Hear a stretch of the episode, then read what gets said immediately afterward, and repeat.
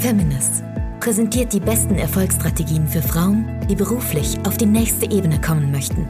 Du erfährst aus erster Hand, welche Fehler du unbedingt vermeiden solltest und welche Strategien dich wahrhaftig erfolgreich machen.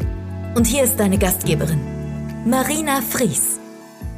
Hallo, ich grüße dich. Heute darf ich dir eine ganz faszinierende Frau vorstellen mit einer super inspirierenden Geschichte, Sie hat kein leichtes Leben gehabt, aber sie war wirklich mutig und ist immer wieder mutig vorangeschritten. Und wie das mit dem Mut richtig funktioniert und wie auch du mutig deine Wünsche und Träume umsetzen kannst, das erzählt dir jetzt in dem Vortrag die liebe Tanja Peters. Viel Spaß!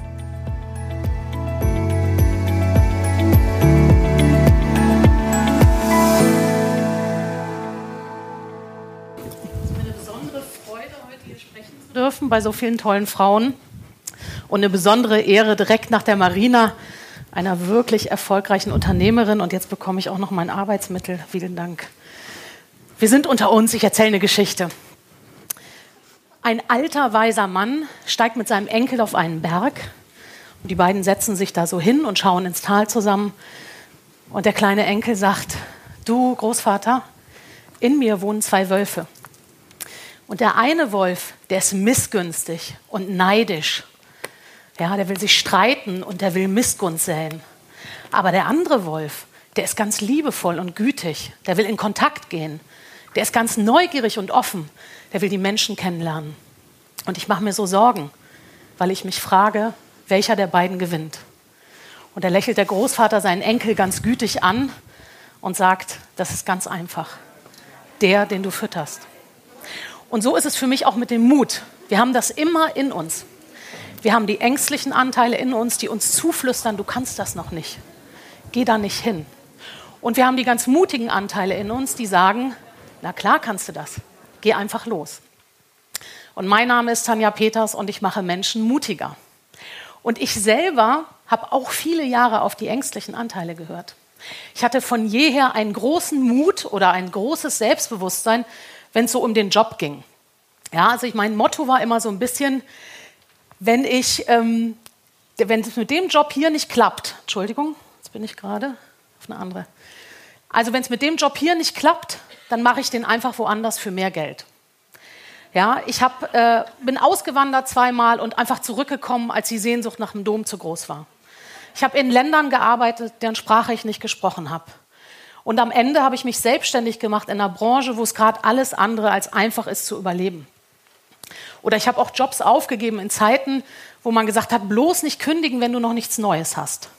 All das konnte ich immer, das hat mir nicht so viel Mut, es hat nicht viel Mut gebraucht, weil ich da einen großen Selbstwert hatte. Meine Mutter hat mir immer gesagt, Tanja, so wie du reden kannst, wirst du entweder Rechtsanwältin oder Bundeskanzlerin.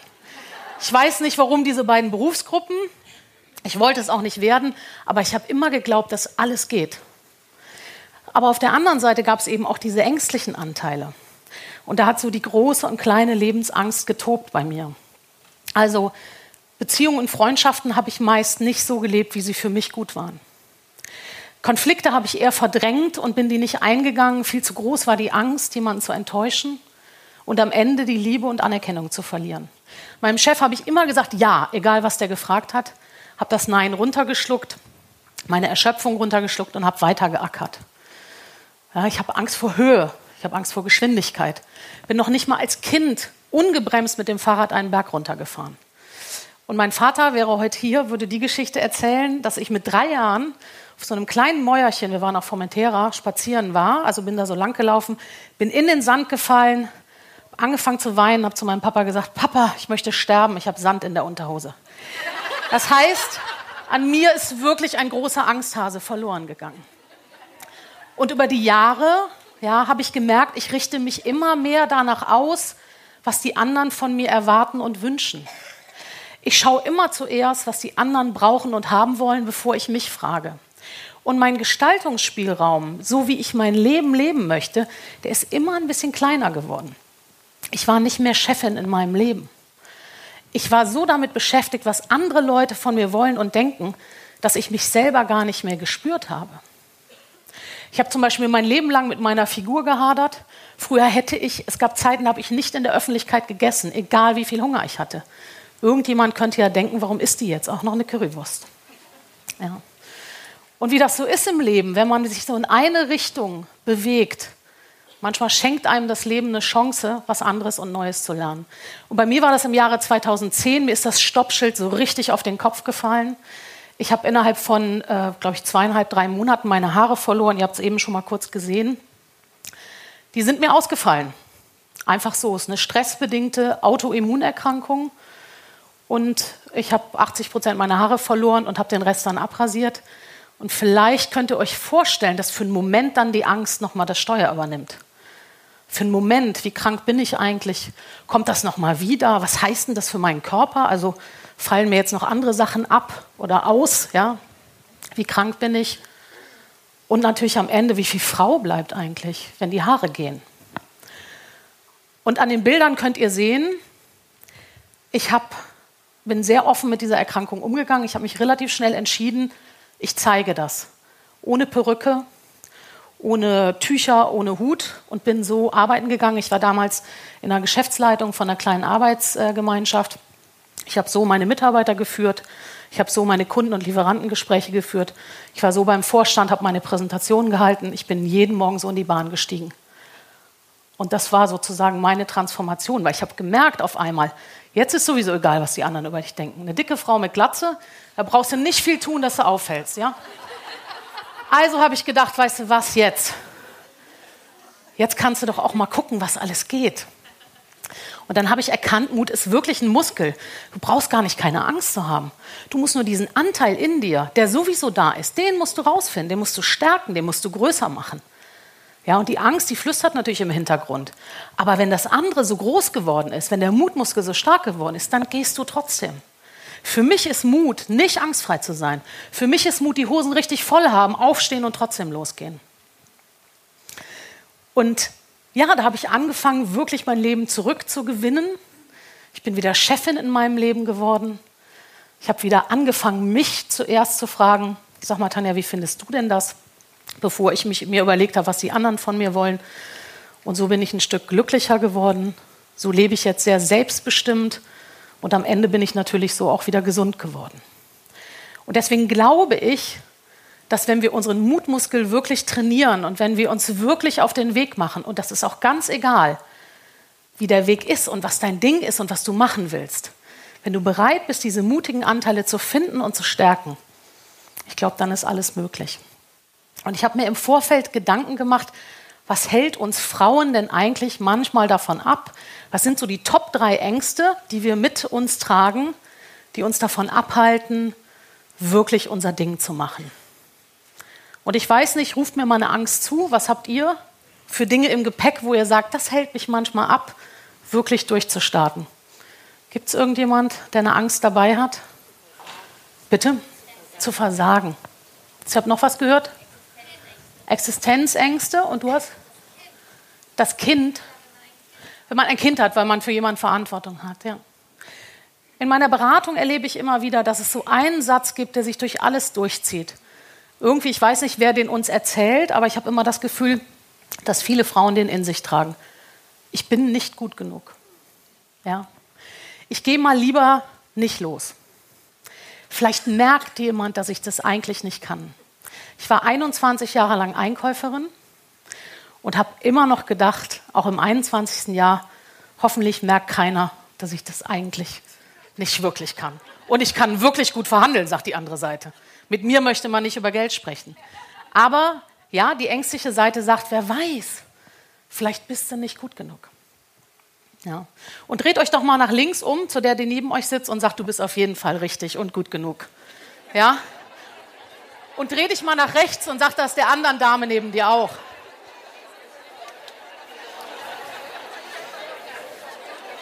Ja.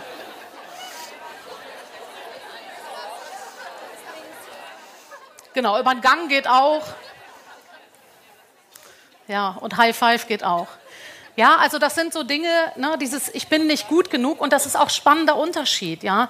Das, ähm, ich glaube, zwischen Frauen und Männern, bei Männern gibt es den Satz durchaus auch, aber das hat eher was damit zu tun, stell mal vor, jemand sieht von außen, ich bin nicht kompetent, Ja, jemand könnte denken, ich bin nicht stark genug als Mann.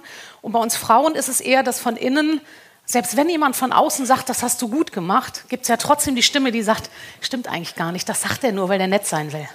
Ja, also die Ängste sind einfach ein bisschen anders. Ich habe auch was mitgebracht, wie das geht, da ein bisschen was gegen zu tun. Die zweite große Angst, die ich immer wieder in der Beratung höre, Sichtbarkeit, gerade bei Selbstständigen. Man wird sichtbar, entweder im Unternehmen oder in der Selbstständigkeit mit seiner Präsenz. Und auf einmal geht einem das Herz ein bisschen schneller. Weil wir werden sichtbar, wir gehen aus der Gruppe raus, Leute könnten eine Bewertung haben, es könnte über uns gesprochen werden, vielleicht auch negativ.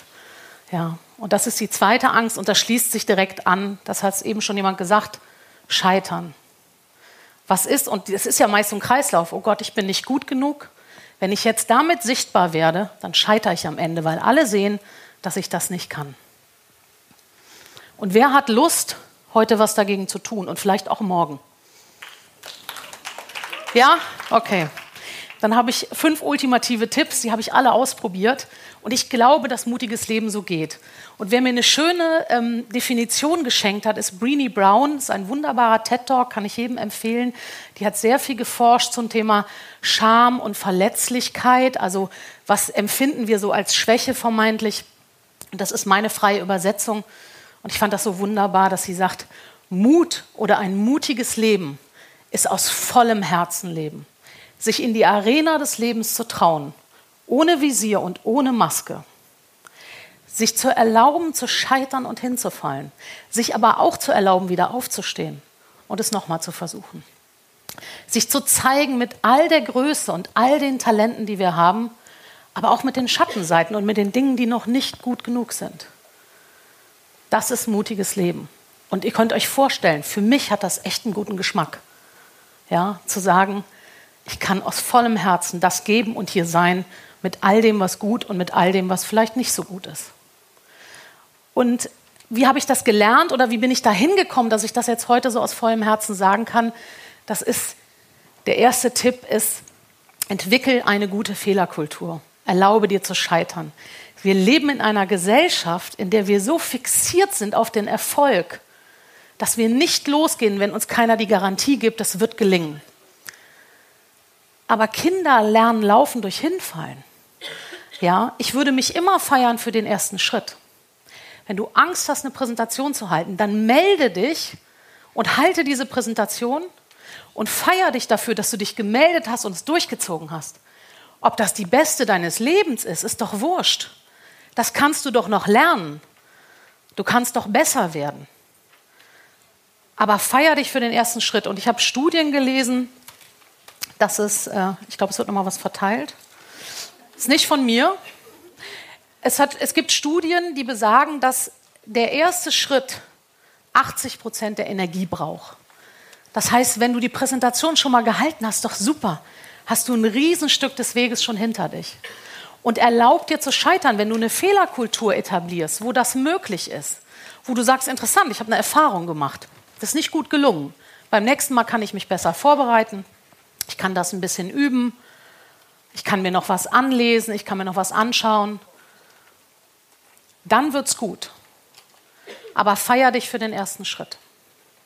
Und das Zweite, was ich ganz wichtig finde, ist der liebevolle Blick auf uns selber. Ich weiß nicht, wie es euch geht. Manchmal führen wir so innere Dialoge. Und ich weiß nicht, wer so freundliche innere Dialoge führt. Ja, gibt es jemanden, der sehr liebevoll mit sich spricht? Schon immer oder ist das was, was du so du arbeitest dran? Genau. Ja, das ist so. Wir reden ganz schön äh, unfreundlich und abwertend mit uns, wenn etwas nicht gelingt. Ja, und damit, also zwei Faktoren. Also erstmal gibt es da auch Studien zu, dass wenn wir uns abwerten für etwas, was nicht gelungen ist, wenn wir schlecht mit uns reden, weil wir denken ja, dann kommt die Disziplin. Wir denken ja, wenn ich da nur richtig hart mit mir ins Gericht gehe, dann werde ich das beim nächsten Mal schon schaffen. Das Gegenteil ist der Fall. Wenn wir uns sehr abwerten für etwas, da gibt es Studien zu, wenn man eine Diät macht und die Sahne Torte oder den Sahn, das Sahnestück isst auf der Hochzeit und danach ganz schlimm mit sich ins Gericht geht, dann ist die Diät gelaufen. Wenn man sagt, okay, du hast das Sahnestück gegessen, ist kein Weltuntergang, mach mal morgen weiter mit dem Smoothie, dann ist die Wahrscheinlichkeit viel höher, dass man diese Diät durchhält. Ja. Und der zweite Punkt ist, dass Gehirnforscher herausgefunden haben, wir lernen nur mit Begeisterung. Und ich frage mich, wie viel Begeisterung bleibt übrig, wenn ich ganz hart mit mir ins Gericht gehe und schlecht mit mir rede. Damit mache ich die nächste Tür zu, in der ich was Neues lernen konnte. Also seid ein bisschen gütiger mit euch, schaut ein bisschen liebevoll auf die eigene Entwicklung. Dann klappt es eben auch mit dem Neuen ausprobieren und mit dem mutig, sich mal was zu trauen, was ihr bis heute vielleicht noch nicht konntet. Und mein dritter Hinweis, mm, ich war mit meinem Mann, also ich habe Höhenangst, habe ich vorhin ja schon gesagt, neben vielen anderen Ängsten. Und ähm, ich war mit meinem Mann klettern. Das ist natürlich nicht meine Lieblingsbeschäftigung, aber die Entscheidung war, ich sitze entweder im Café und gucke dem zu beim Klettern oder ich gehe mit Klettern. Also habe ich gesagt, komm, dann gehst du mal mit Klettern. Und mein Mann, das war in Berlin, das war so ein abgefahrenes Gerüst und der hat das alles beklettert und oben war ein Trabi und ein Strandkorb und der hat Fotos gemacht und Hallo gerufen. Und ich habe immer noch unten gestanden auf der ersten Plattform. Und der erste Schritt hat gefühlt eine halbe Stunde gedauert. Total egal, weil danach habe ich einen zweiten gemacht und einen dritten und einen vierten und ich bin auf der anderen Seite angekommen. Wir lassen uns so oft von außen reinquatschen, was wir wann wie zu tun haben, was tolle Schritte wären. Ich finde, es gibt ein Tempo, in dem deine Entwicklung stattfinden darf. Das ist deine eigene. Es gibt einen Zeitpunkt, in dem deine Entwicklung stattfinden darf und dein Wachstum. Das ist dein Zeitpunkt. Also mach das in deinem Tempo, mach das in deiner Zeit und lass dir nicht von außen reinquatschen. Das wäre doch mal toll. Sagen mir Leute regelmäßig. Du bist doch die Mutberaterin. Komm, wir gehen Fallschirm springen oder sowas. Ja? Nein, brauche ich nicht. Ja? Ich mache auch kein Adrenalin-Coaching. Das hat was mit dem nächsten Punkt zu tun. Das fragen mich Leute auch oft. Tanja, machst du sowas? Adrenalin-Coaching oder so mit so einem Wagen ganz weit hochfahren oder wahrscheinlich während des Bungee-Jumps coachen? Ich weiß es nicht genau. Ich halte das unter uns gesagt für Bullshit. Die Leute fahren in den Urlaub, die machen einen Fallschirmsprung, einen Bungee-Jump und sagen, ich war mutig, Haken hinter. Dann gehen die in den Alltag zurück und was passiert? Die stoßen an dieselben Grenzen wie vorher. Die sagen ja, wenn sie Nein meinen, führen Beziehungen, in denen sie sich schon lange nicht mehr wohlfühlen, gehen jeden Morgen in einen Job, der ihnen eigentlich nicht mehr gefällt, erobern sich nicht den Gestaltungsspielraum, den sie haben, leben nicht so selbstbestimmt, wie sie wollen. Aber ich war ja mal Bungee-Jumping. Ja. Also deswegen sucht euch keine Mutproben, sondern sucht euch Grenzen in eurem Leben, wo ihr sagt, da will ich mal ran. Da will ich mal eine Delle ins Universum hauen. Ja, ich merke, wie du eben erzählt hast, hier gibt es eine Grenze hier macht mir was keine Freude mehr, da mache ich mich auf den Weg. Da brauchen wir kein Abenteuer für. Das Leben gibt uns genug Chancen und Möglichkeiten, wirklich zu wachsen und die Dinge zu verändern, auf die wir Bock haben. Also deswegen sucht euch keine Mutproben. Ich mache sowas alles nicht. Ich gehe nur an die Grenzen. Ich pflege meine Höheangst. Ja, ich darf die gut und pflegen. Wenn mein Mann mal klettern geht, gehe ich mit. Ja, auf dem Kölner Dom gehe ich auch mal rauf. Aber ansonsten darf ich meine Höhenangst behalten, weil die hindert mich nicht daran. Aber ich habe früher Redeangst gehabt. Da musste ich ran, weil ich was zu sagen habe, weil ich meine Geschichte mitteilen will. Ja, und da habe ich, da hab ich für gesorgt, dass ich jetzt hier heute stehen kann und nicht mehr so viel schwitze wie früher. Und das Herz nicht mehr so schnell rast wie früher. Also sucht euch die Grenzen, die sinnvoll sind für euer Leben.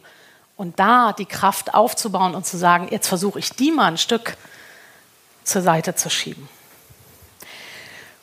Und das ist mein letzter Tipp für heute. Sei dein eigenes mutiges Vorbild. Ich weiß, im NLP macht man das gerne und sagt, such dir mal jemanden, der das schon hat oder schon kann, was du machen möchtest, und schau dir das bei dem ab oder lern mal, wie der das macht. Ich glaube, ganz oft machen wir uns eher klein, wenn wir uns Vorbilder suchen. Wir sagen, wow, der kann was. Habe ich früher immer gedacht. Boah, da steht jemand auf der Bühne und macht es ganz locker. Das würde ich auch mal gerne können. Aber ich weiß doch gar nicht, ob der jemals Angst davor gehabt hat. Kann doch sein, dass der mit dem Mikrofon zur Welt gekommen ist, ja, und einfach gesagt hat, hier ist mein Zuhause. Ist doch völlig unspannend, mich mit so jemandem zu vergleichen. Das macht mich doch nur klein.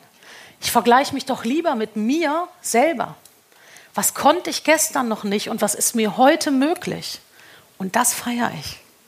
Gabi Köster hat letztens so schön gesagt in einem Vortrag und einer Lesung, wenn du ein gutes Vorbild brauchst, guckst in den Spiegel, hast du eins. Da möchte ich noch mal ein Ausrufezeichen hintermachen. Ich gucke hier. Dankeschön.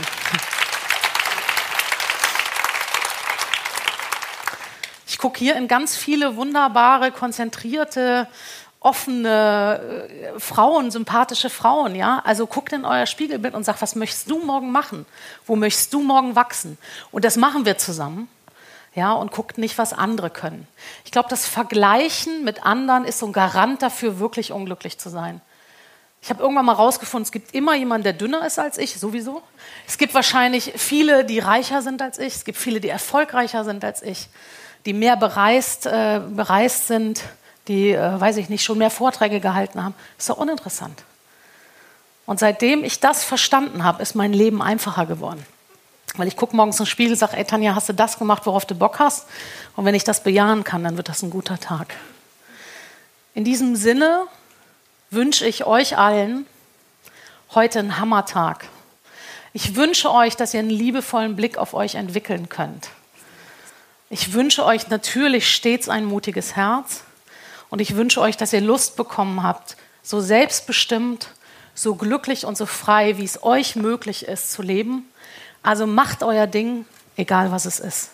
Mein Name ist Tanja Peters, ich mache Menschen mutiger und ich sage vielen Dank fürs Zuhören. Haben wir dich neugierig gemacht auf den Feminist-Kongress? Dann schau doch gleich auf www.feminist.de slash Kongress wo unsere nächsten Kongresse stattfinden. Zusätzlich hast du die Möglichkeit, dir als Podcast-Hörerin noch einen 20 Euro Gutschein zu sichern. Wie das funktioniert, schreiben wir dir jetzt in die Show Notes.